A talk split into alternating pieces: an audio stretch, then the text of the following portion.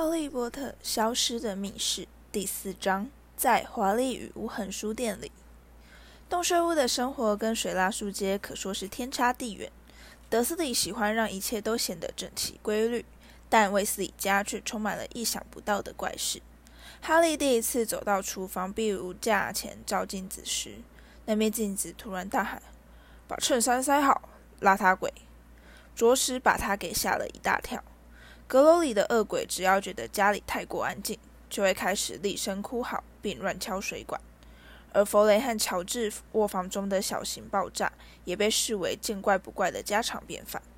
不过，哈利却发现，在荣恩家生活最稀奇的一件事，并不是什么会说话的镜子或爱摔东西的恶鬼，而是这里的每个人好像都很喜欢他。卫斯理太太大惊小怪地检查他的袜子够不够暖。而且每餐至少逼迫他连吃四大盘才肯罢休。威斯理先生喜欢在晚餐时要哈利坐在他身边，这样他就可以用一大堆跟麻瓜生活有关的问题来对哈利进行疲劳轰炸，乘着要哈利解释电插头与邮政服务等麻瓜事物的运作原理。太迷人了！他在哈利解说完电话的使用方法后，不禁连声赞叹：“真有创意！”说真的。这些不会魔法的麻瓜，为了过活，还真是发明了很多了不起的方法呢。哈利在洞穴屋住了大约一个星期之后，终于在一个阳光灿烂的早晨收到霍格华兹的讯息。那天早上，他和荣恩一起下楼吃早餐时，看到卫斯理夫妇和金妮已经坐在厨房餐桌边开始用餐。金妮一看到哈利，就不小心打翻他的麦片粥，粥碗。哐啷一声，摔到地板上。金妮似乎老是在哈利走进房间时打翻东西。他钻到餐桌下去捡碗，等到他再探出头时，脸庞已变得像落日般红得发亮。哈利假装什么也没看见，在餐桌边坐下来，接过卫斯理太太递给他的吐司。这是学校寄来的信，卫斯理先生说。把两个看起来一模一样、写着绿色字迹的黄色牛皮纸袋交给哈利和荣恩。哈利，邓布利多已经晓得你住到这儿来了，什么事都逃不过他的眼睛。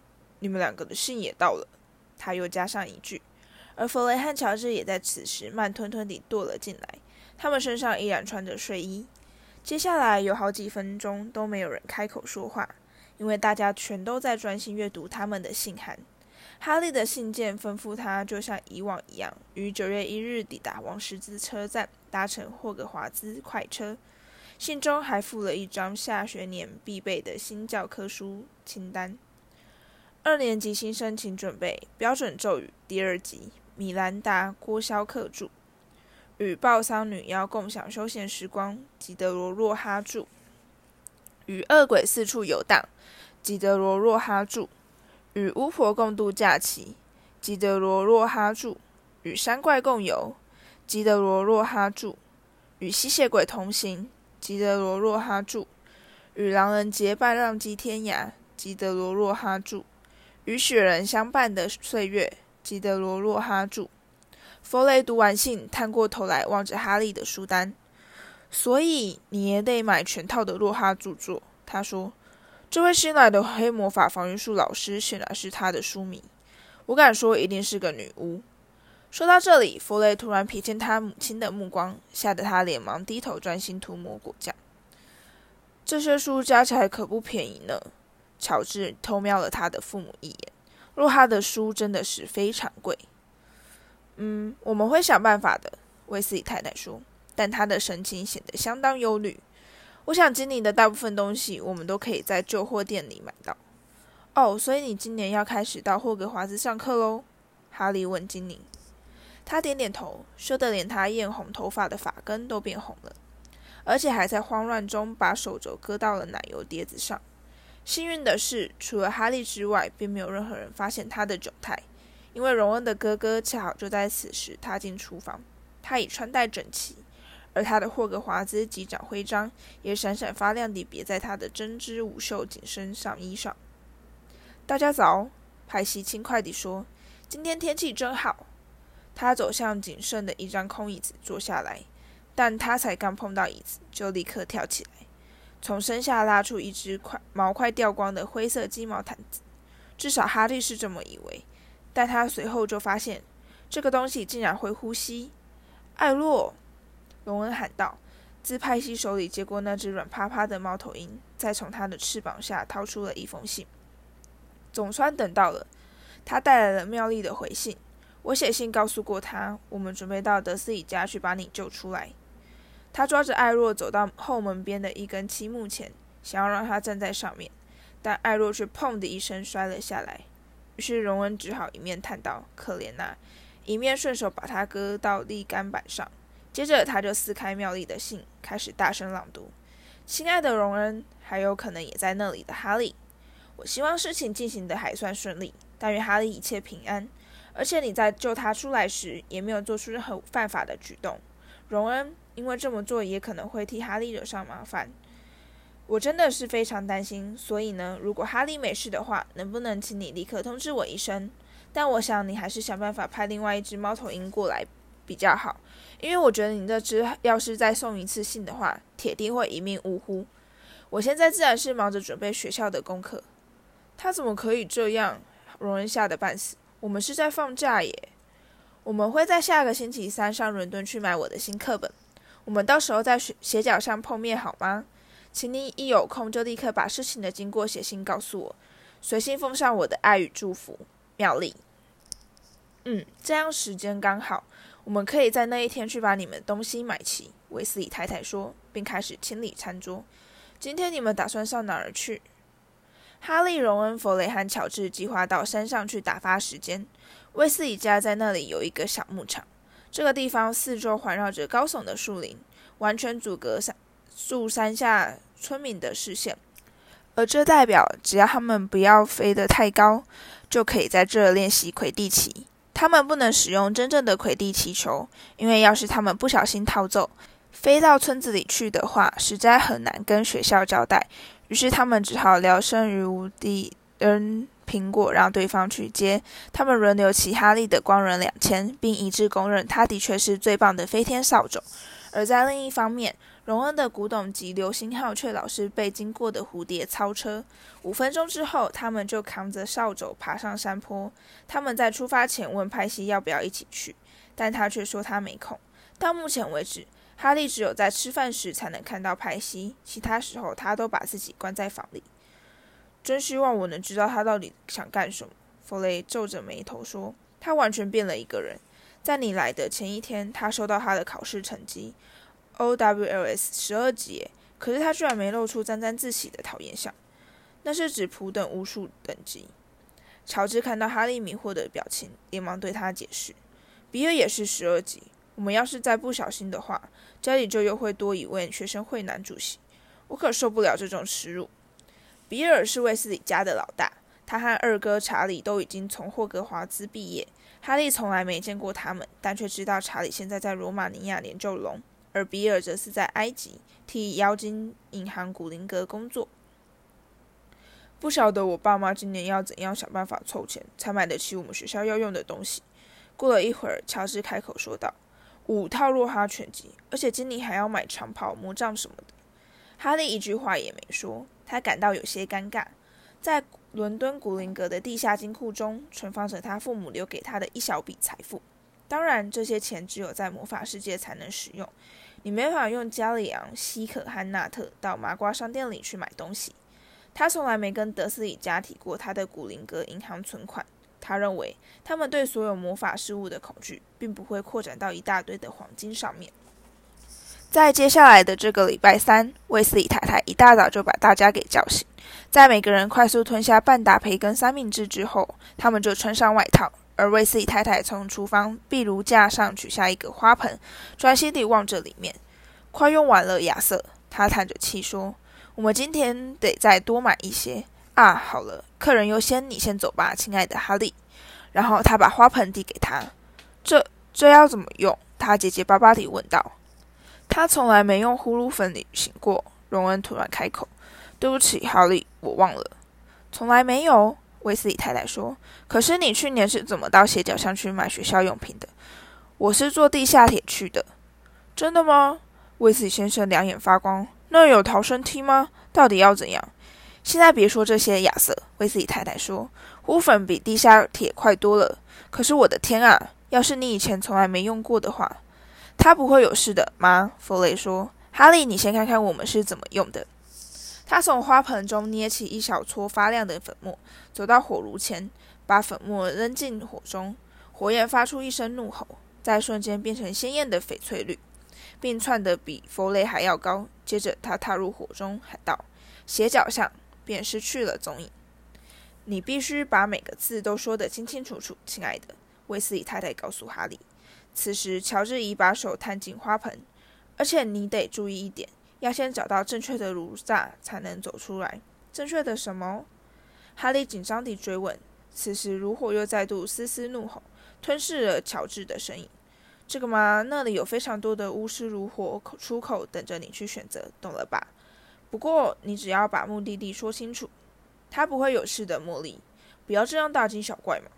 威斯理先生说，同样也伸手捏了一小撮呼噜粉。可是，亲爱的，要是他走丢的话，我们要怎样对他的阿姨姨丈交代呢？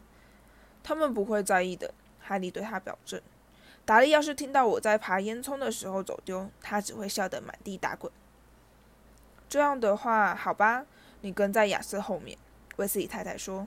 现在听我说，你踏进火中以后，就大声说出你要去的地方，最好是双手抱胸。荣恩劝告，而且闭上眼睛。威斯理太太说：“有煤灰。”拿定主意，不要紧张。荣恩说：“要不然你可能会掉错地方。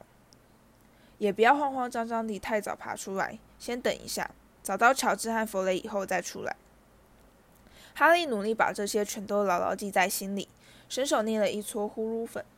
走到炉火前方，他做了一次深呼吸，把粉末撒入火焰，然后踏上前去。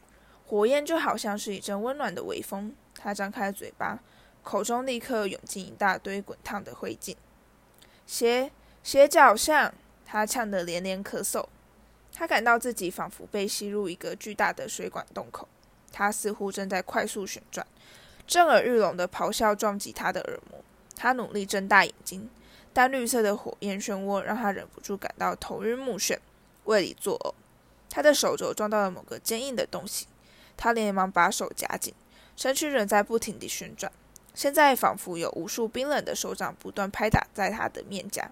他眯起眼睛，透过眼镜往外窥探，看到一长串模糊不清的壁炉和后方房房间瞬间即逝的光影。他今早吞下的培根三明治在胃里不停翻搅。他再度闭上眼睛，暗暗希望能赶快停下来。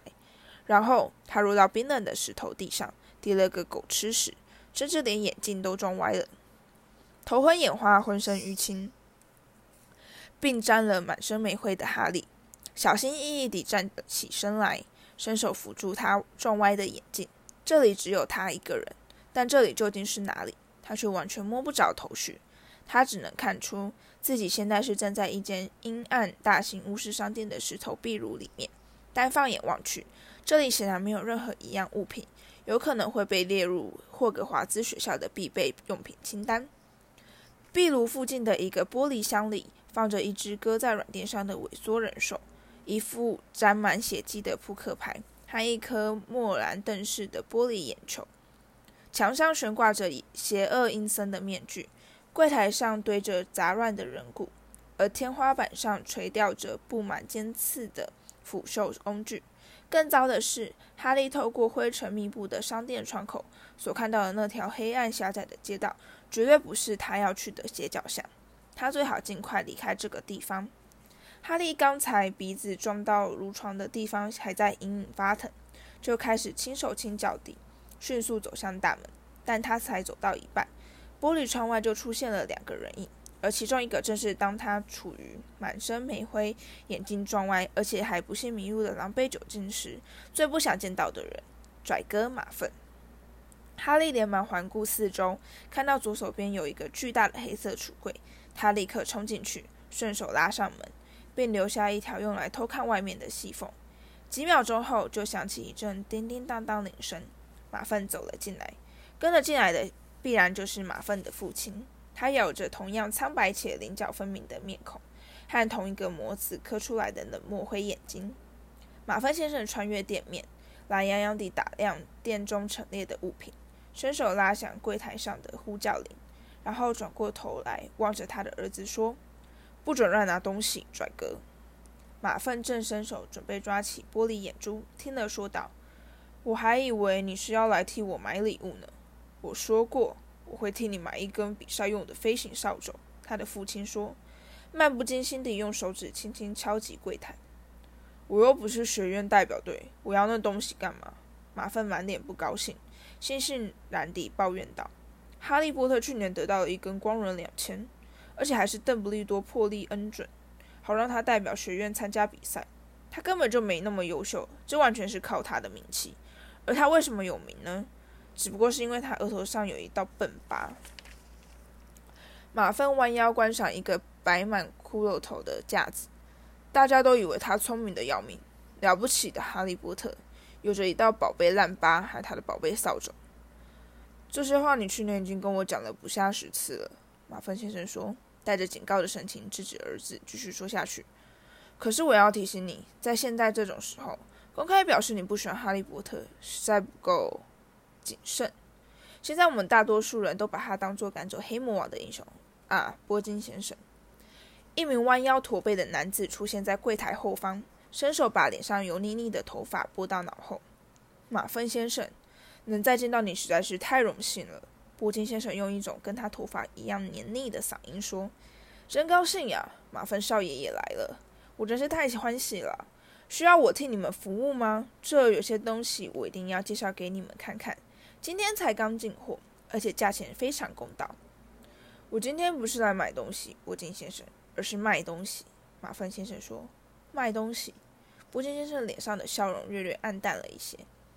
你应该已经听说了，魔法部准备开始进行更频繁的突袭检查行动。马粪先生说，从内袋中掏出一卷羊皮纸卷，摊开来递给波金先生看。我家里放了一些，呃，一些可能会让我感尴尬的物品。我是说，要是魔法部突然跑到我家来检查。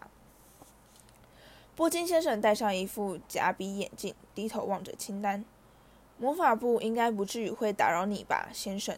马芬先生撇下嘴唇，目前是还没有。马芬这个名字确实还能得到一定的尊重，不过魔法部变得越来越爱管闲事了。谣传他们正准备定制一条新的麻瓜保护法案。我敢说，这一定是那个一脸乞丐相、疯狂迷恋麻瓜的白痴亚瑟·韦斯里在背后出的馊主意。哈利感到体内升起一股沸腾的怒火。你可以想到，要是再多几件这类的傻事。就很可能会出现，这我懂，先生，我可以了解。波金先生说：“让我看看吧，我可不可以买那个？”拽哥插嘴问道，伸手指着那只躺在软垫上的萎缩人手。“哎呀，那是光荣之手啊！”波金先生说，连忙抛下马芬先生的清单，急匆匆地赶到拽哥身边。只要在里面塞根蜡烛，它就会发出只有握住它的人才能看见的亮光。这是小偷。强盗们的最佳伙伴，你儿子真是有品位呢，先生。我希望我的儿子将来的成就不只是做个小偷或是强盗。马凡先生冷冷地表示，而铂金先生立刻连声道歉：“我失言了，先生，我不是那个意思。不过，要是他在学校的成绩再没起色的话，麻烦先生用一种更加冷酷的语气说：‘我看他以后大概也就只能从事这类行业。那又不是我的错。’”拽哥不服地顶嘴，老师全都偏心的要命，他们只喜欢那个妙丽格兰杰。你应该为自己的表现感到丢脸，一个不是巫师家庭出身的女孩，竟然样样成绩都比你出色。马芬先生厉喝，哈！哈利暗暗叫好，拽哥又羞怒怒的表情让他心里觉得非常痛快。到处都一样啦，波金用他甜腻的谄媚语气说。现在大家都不把巫师血统当做一回事喽，我可不想跟他们同流合污。马粪先生说，他细长的鼻翼大大张开。当然啊，先生，我也不想啊。波金先生说，并深深鞠了一个躬。好了，现在我们言归正传，来看看我的物品清单吧。马粪先生说，我还有急事要办，波金，我今天得赶去办件很重要的事。他们开始讨价还价。哈利提心吊胆地望着马粪一路翻翻捡捡地把玩商品，朝着他的藏身处渐渐逼近。马粪先停下来观赏一大捆绞刑用绳索，接着在面带狞笑地阅读一条华丽猫眼石项链的说明卡。当心，请勿触碰被诅咒的项链，至今已夺去十九名麻瓜拥有者的性命。拽哥转过头来，正好瞥见位于他右前方的黑色橱柜。他踏上前去，伸手探向门把。可以了，柜台边的马粪先生说：“走吧，拽哥。”拽哥转身离去，松了一口气的哈利用袖口凯视而前的冷汗：“祝你今天平安，波金先生。我明天会在庄园里等你来取货。”店门才刚关上，波金先生的谄媚神情就立刻消失。“我才祝你今天平安呢，马粪先生。”要是传言是真的话，我看你庄园里藏的东西，铁定比你卖给我的还要多上一倍。他沉着脸低声咒骂，慢慢踱进后面的房间。哈利拍怕他等一下就会再走回来，所以等先等了一分钟，才蹑手蹑脚地偷偷溜出橱柜，经过陈列的玻璃箱，踏出店门。他用手扶着眼镜，开始打量周遭的环境。他踏入一条阴暗的巷道。而道路两边似乎全都是贩售黑魔法用品的商店。他刚才离开的波金与伯克斯看来是其中最大的一间。而在他的正对面有着一面展示萎缩人头的橱窗。再往前走过两扇店门，就可以看到一个挤满活生生大黑蜘蛛的笼子。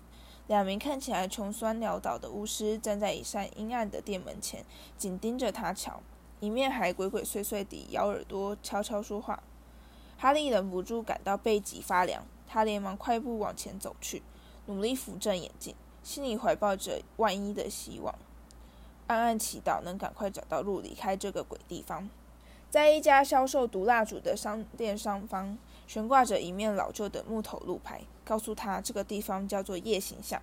但这对哈利并没有任何帮助，因为他从来没听过这个地名。他猜想，刚才在卫斯理家炉火中时。他大概是因为喊了满嘴的灰烬，而没把街名给说清楚。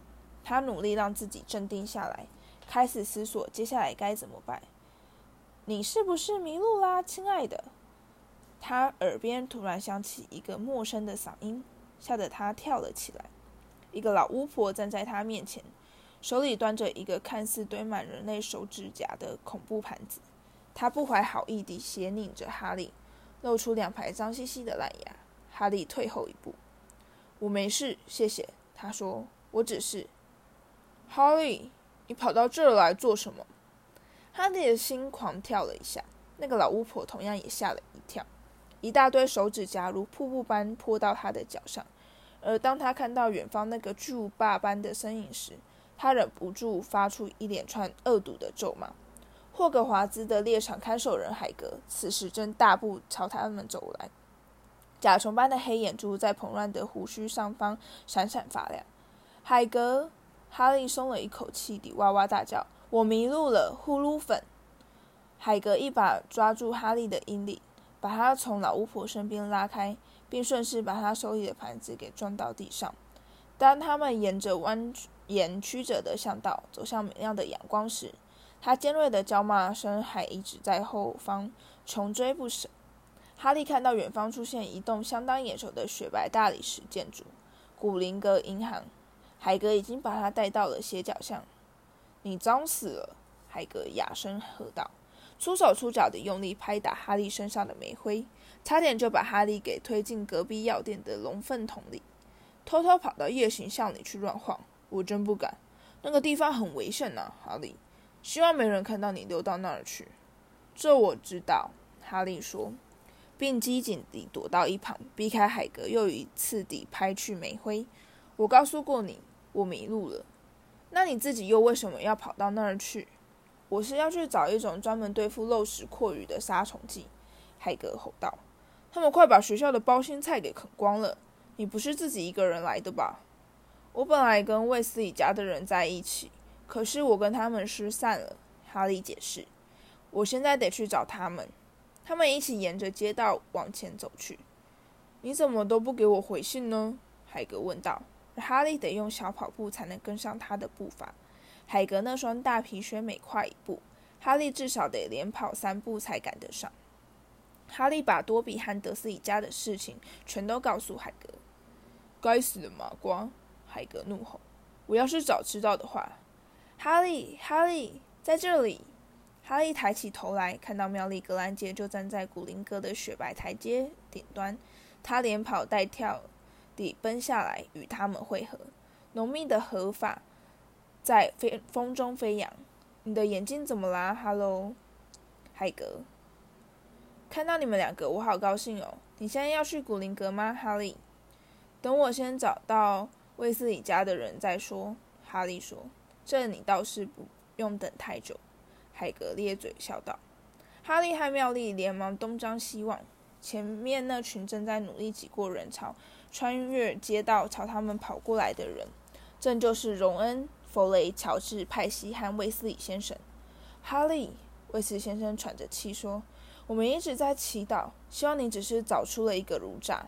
他凯凯他油亮的秃头部位，茉莉急得快疯了。我想他马上就会到了。你到底是从哪儿出来的？荣恩问道。夜行上，海格沉着脸说。太精彩了！弗雷和乔治同声赞叹。那地方我爸妈根本就不准我们去。荣恩羡慕地说。你们最好永远都别去！海格吼道。此时，卫斯理太太狂奔的身影出现在他们眼前。他一手抓着晃个不停的手提包，另一手挽着小女儿金妮。哦，哈利，亲爱的，天知道你会跑到什么危险的地方呢？他大口大口地喘气，从手提袋里掏出一把大衣刷，开始替哈利清理身上拍不掉的煤灰。威斯先生接过哈利的眼镜，用他的魔杖轻轻敲了一下，再还给哈利。现在眼睛看起来就像新的一样。好了，我得走了。海格说，他的一只手被威斯理太太紧抓着不放。他说：“夜行象，海格，要是你没找到他的话怎么办？”海格没回他话，便说：“在霍格华兹镇哦。”接着他就大步离去，庞大的身躯在人潮中显得格外突出。他的肩膀比其他所有人的头顶还要高出许多。你们猜，我刚才在波金汉伯克斯店里看到谁了？当他们爬一同爬上古灵阁台阶时，哈利对荣恩及妙丽说：“马粪和他的父亲，鲁修斯马粪有卖什么东西吗？”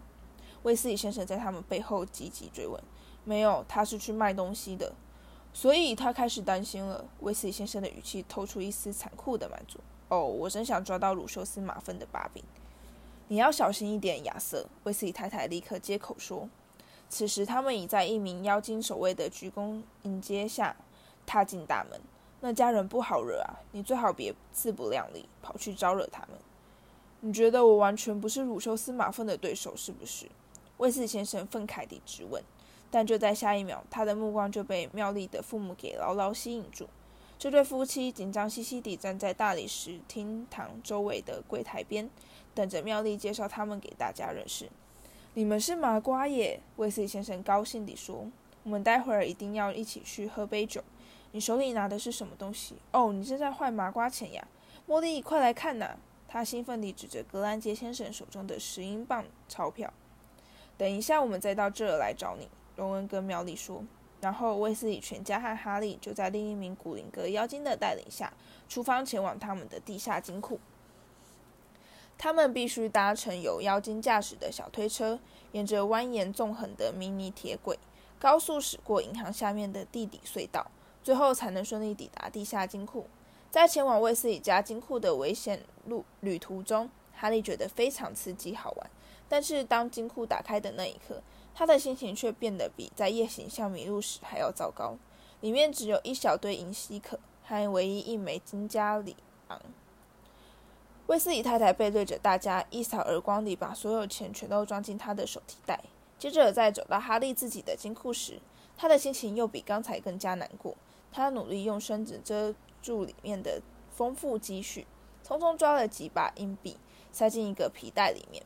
在回到外面的大理石阶梯之后，大家就暂时分手，展开个别行动。派西支支吾吾地表示他要去买一支新的羽毛笔。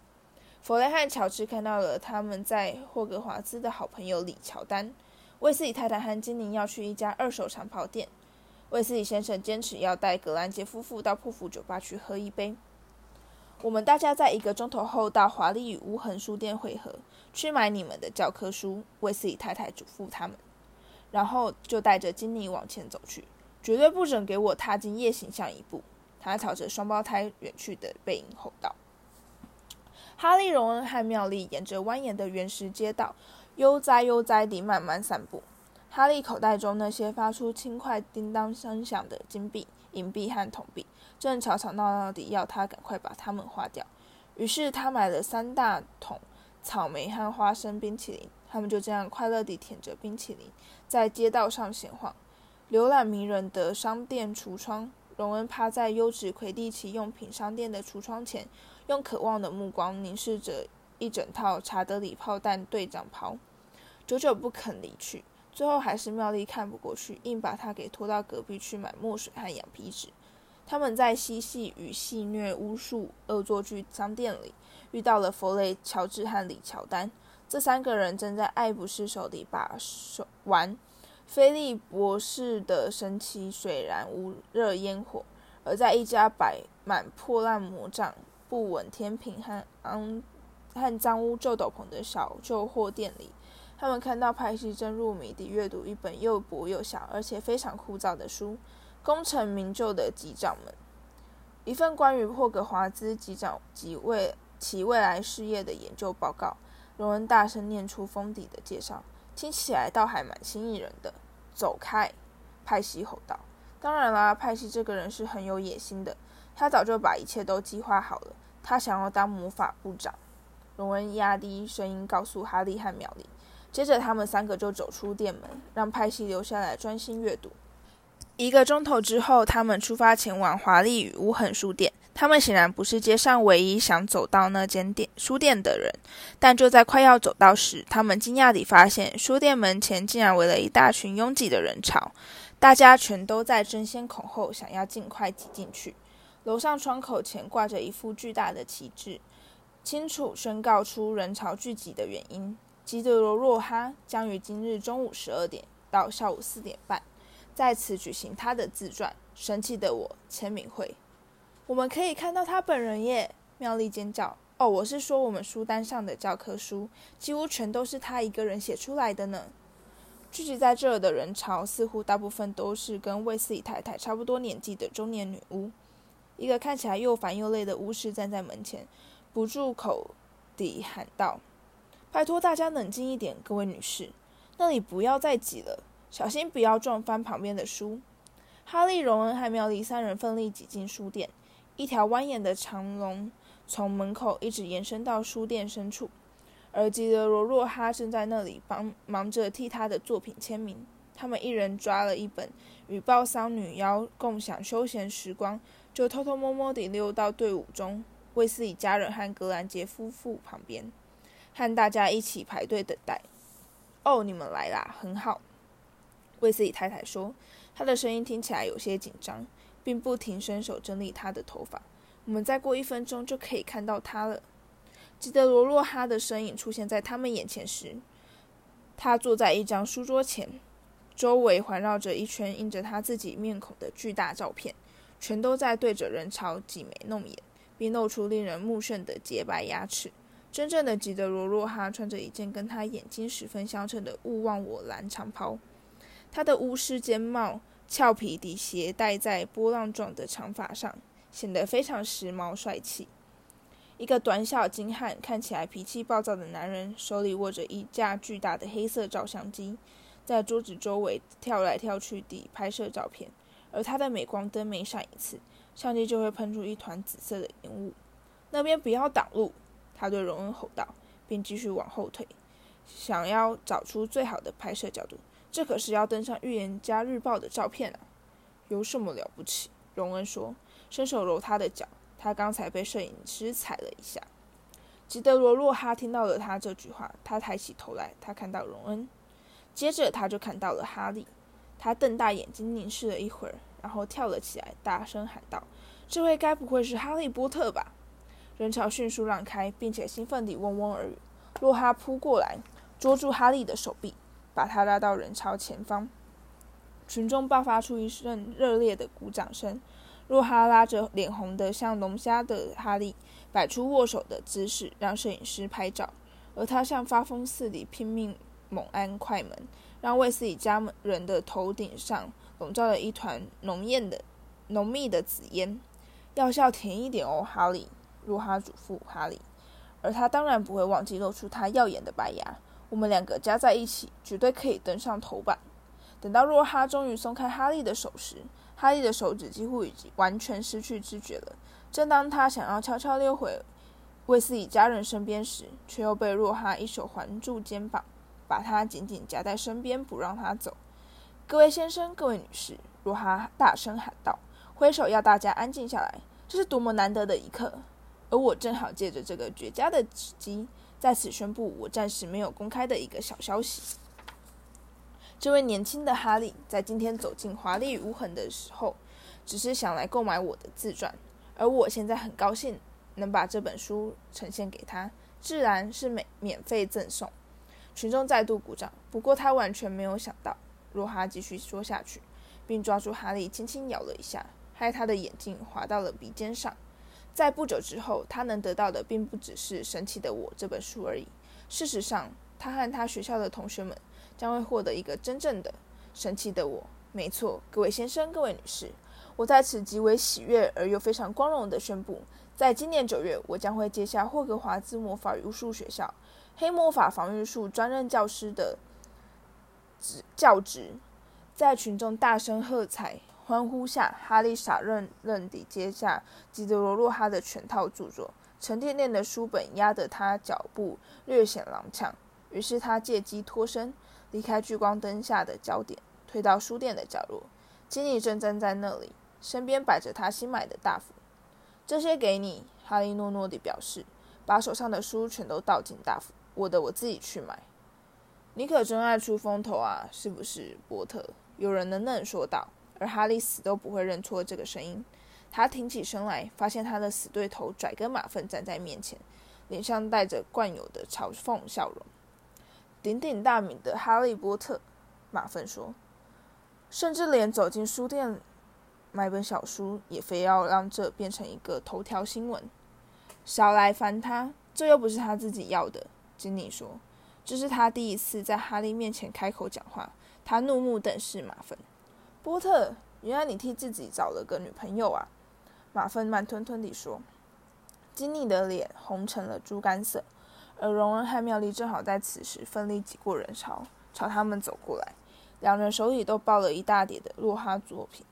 哦，是你呀，荣恩说，并用一种看到狗屎的鄙夷目光打量马粪。我敢说，你在这看到哈利，一定是觉得很惊讶吧？不像我看到你走进店里那惊讶。威斯利，马粪反唇相讥。我猜，为了替你们买这些东西。你父母大概得饿一个月的肚子吧。荣恩的脸变得跟金妮一样红，他把书全都扔进大釜，朝马粪扑过去，但却被哈利和妙丽从背后拉住。荣恩，威斯理先生喊道，带着弗雷和乔治一起挤过来。你们在干什么？简直是疯了！我们快到外面去吧。哦哦哦，亚瑟·韦斯利。说话的人是马粪先生，他站在拽哥身边，一手。搭住儿子的肩膀，露出一模一样的嘲讽笑容。鲁修斯，卫斯理先生说，冷冷地点了一个头。我听说魔法部最近可忙得很呢。